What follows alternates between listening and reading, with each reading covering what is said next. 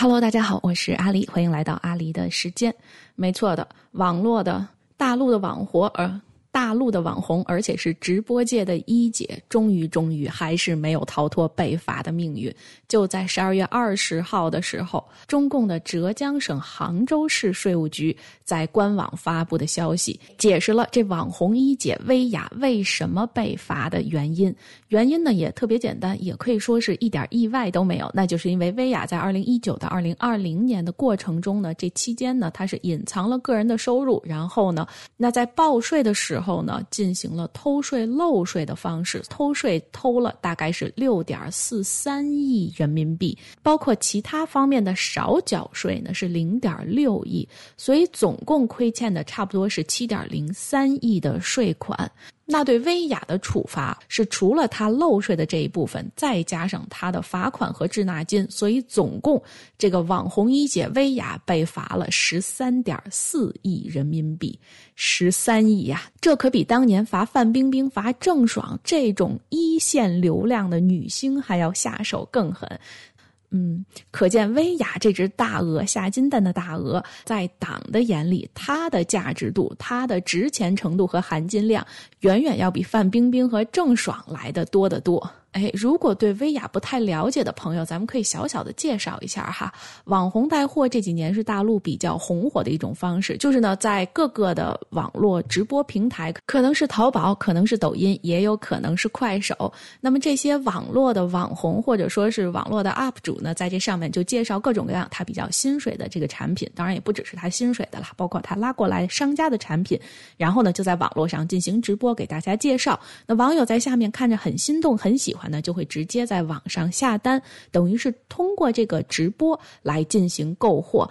很多商家呢是通过了这个网络的直播带货主赚得了大量的利润哈，就是他的单走的是非常好的。那薇娅为什么叫做这第一播主呢？薇娅的平台是在淘宝平台上，那淘宝本来也就是中国版的亚马逊或者说是 eBay 的起家吧，大家很早很早在网购的时候就开始用淘宝了。那么薇娅在淘宝呢，可以说是淘宝一姐第一主播。一姐的地位到什么程度呢？她在淘宝的粉丝量是有一千八百九十万之多。那么她单场直播的最高观看数量呢，就是有四千三百万。也就是说，薇娅在直播的时候，同时在线观看的，就是实时观看在线直播的这些观众就有四千三百万之多呀。那薇娅到底它的带货量有多么的惊人呢？咱们可以说一个数哈，就是在今年二零二一年的时候，十月二十号，其实那个时候还不到双十一这样一个非常大的一个购物节，那是双十一的第一轮预售，双十一的预售。那那个时候呢，薇娅是累计直播了十四多个小时，那十四个小时之下，薇娅她个人的一个交易额就达到了八十二点五二亿元呀。八十多亿元，这个八十多亿元是一个什么概念呢？可以给您拿数字来比较一下哈，说明一下这八十二亿是多么的惊人。现在在中国大陆境内，总共上市的这些 A 股公司是四千五百家，那这四千五百家的所有这些公司里面，只有三百八十七家的公司，他们全年的收入。就是每个人哈，不是全年收入的总和。他们每个人全年的收入是可以超过薇娅这一天，就是十二月二十号这一天的营收量的。那也就是什么呢？也就是说，薇娅这一天十四小时的营收量交易额八十二亿，是超过全国百分之九十以上上市公司全年的营收额的。所以我们就可以看出来，这样一个网红代购的一姐，她的行销量是多么的惊人。可以说，整个在上市公司和实体店里面，是没有人一天的销售量可以 PK 过薇娅这一个人的一姐的，就是这么火爆。所以，当然，就像我们之前常说的哈，猪大了并不一定是好事儿。那现在宰的就是他了。那么被罚的程度呢？刚刚已经说过了，十三亿人民币。但是呢，今天想和大家说的并不是薇娅的这个商业帝国，而是说薇娅它联系的是一整条在中国大陆上正在运行的，而且是曾经这两年如火如荼的这样的一个整个的产业链而且这个产业链可以说四通八达，它也许并不像一条食物链或者产业链，而更像是一条产业网。那为什么这么说呢？跟您盘点一下，您就看得出来说，这一次中共下手的这一片网打击的力度是多么的大，真像是我们常说的那句话：一竿子打翻了一船的人。那就在前几天的时候，网红一姐薇娅出事儿之前，其实排名第四和第五的，就是说在代购界排名第四、第五的这些代购商家也被罚了。被罚的分别就是朱晨慧和林珊珊。那这两个人也是因为偷税的这样的一个缘由，总共被罚了九千三百多万元。那当然，大家也看出来了哈，这些人虽然都是网红的带货主播，但是我们可以看出来说，他们被罚的这个额度哈，加在一起还不抵薇娅人家一个零头呢，连一个亿亿字数量级的这个单位都没有够上。但是呢，我们目前看到的可能只是一个小高潮，因为如果我们往前扒一扒，就在薇娅被罚的这个前一两个月之内。被网信办罚的、被税务局开单子的，可完全不只是这些网红。就在同一天，也是在十二月的二十号，网信办同时约谈了知乎。知乎是一个什么概念呢？嘿，再小小的介绍一下背景知识。知乎是一个什么概念呢？在中国大陆的知乎有一点点像国外的这个维基百科哈，Wikipedia，就是大家有不懂的问题或者不明白的事情的时候呢，搜一搜，很多都会在知乎上面找到答案。当然，百度百科上也可以。那知乎上呢，可能更文艺一些，更文青一些，大家常说的这个词，或者呢是知识分子可能稍微的更多一些。当然，并不代表说知乎的权威性更大。也有人说呢，知乎上的数据有的时候。你去搜的时候，含水量会更大。比如说，如果你在知乎上搜一下，啊，中国大陆城市人均每月的月薪能有多少，你就会发现，哇，知乎的这个数字，只是让我觉得我妥妥的拉了全国人民的后腿，大概就是这样的。哎，但是不是重点哈，回来再说这个知乎。知乎是在十二月二十号同一天的时候被中共的网信办约谈了。那就在那一天，知乎的股价是下跌了百分之十。百分之十是什么概念？就是北京的网信办约过了知乎之后，知乎它本身的价值就缩水了十分之一。哎，就是这么立竿见影。那这十分之一可不只是波及到知乎的这一家。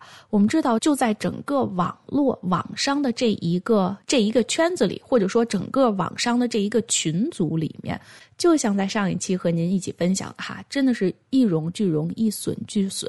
只要一个人被拖下来了，那很多的商家他们的股票一样会被拖下来。为什么？因为股票后面它支撑股票价值的，除了这一个企业它本身的价值，还有消费者或者说是买股人对它的信心到底有多高。那一个知乎下来了，包括整个全面对网商界的打压，所以。跟着知乎一起被殃及的池鱼，还包括 B 站。B 站比知乎跌的还惨，跌了百分之十二之多。贝壳跌了百分之十，金山云跌了百分之七，蔚来汽车跌了百分之六。再往下，之前就已经被罚过一轮的，什么拼多多呀、理想汽车呀，包括新东方哈，基本上就被打死了。新东方还是苟延残喘的，还没有退市。新东方和小鹏汽车，他们的跌幅都到了百分之五之多呀。所以，一个知乎拉下了一整片的网商。所以，这样的一个打击是可以看得出来，中共现在打的不只是网红。那另一个市场，中共已经把触手伸过去的，那就是当下的中国大陆的 social media，就是我们常说的社交媒体。在之前的两天呢，就是和知乎相差不到十天吧，被网信办约谈的就是微博。微博可以说它的它的使用性和普及性，在中国大陆要比知乎要高得多。微博在中国大陆的这些社交圈里面，它的分量不亚于国外人用。Facebook 的这样的一个普及率，网信办是在十二月中旬的时候，十四、十五号的时候约谈的微博，也就是说，请微博的负责人喝茶了。这一杯茶喝的真是相当的昂贵，一杯茶下来，微博就交了三百万的罚金呐。也是在同一天，微博它的股价跌值和知乎是相当有的一拼的，也是百分之十的缩水量。那也就是说，微博的身价在这一杯茶网信办的一杯茶之后缩水了十分之一。那我们再看一看被约谈的这些社交媒体，从今年的下半年九月一直到十一月。各大主要的社交媒体基本上都被谈了一遍，都请喝了一遍茶。比如说，在文艺圈子里面，让大家觉得最火的哈，不管是愤青、文青还是小屌丝都喜欢上的豆瓣儿被约谈了。到今年为止，豆瓣儿已经被罚了九百万人民币之多。小红书也没有幸免哈，包括什么抖音呀、微博呀，还有 QQ 的一些程序和 App。所以从今年的下半年一直到年底，这个网信办真的是一直都没。没闲着呀，那这是这段时间随着网信办加税务局哈东厂加西厂的联手，那打下去的一个是网红，一个是社交媒体，那还有另一个就是网红的另半边天。如果说薇娅这种网红是纯赚钱的网红，那另半个网红。就是文艺小青年特别喜欢的网红，那那个是真的凭着自己的真本事混得风生水起的这些网红了。比如说特别有名的就是自创微视频里面的一姐 Papi 酱，Papi 酱是在二零二一年十月份的时候，真的是悄无声息的，没有任何人注意到，他把自己的工作室给注销了。注销了之后，网络上是一片讨论，但是扒皮匠本人至今都没有出来解释为什么要把他的工作室注销。说起这个 Papi 酱的粉丝量哈，如果在短视频界里面，她如果不算一姐，就没有人敢称得上是一姐了。仅仅在抖音这一个平台里面，他的粉丝量就达到了三点三亿之多，在全球他的粉丝量是达到了五亿粉丝之多呀。这是原创型的博主，当然还有人说李子柒，但是李子柒那又是完全不一样的一个风格了哈。李子柒的粉丝量也是不言而喻的，哎，这个咱们不杠。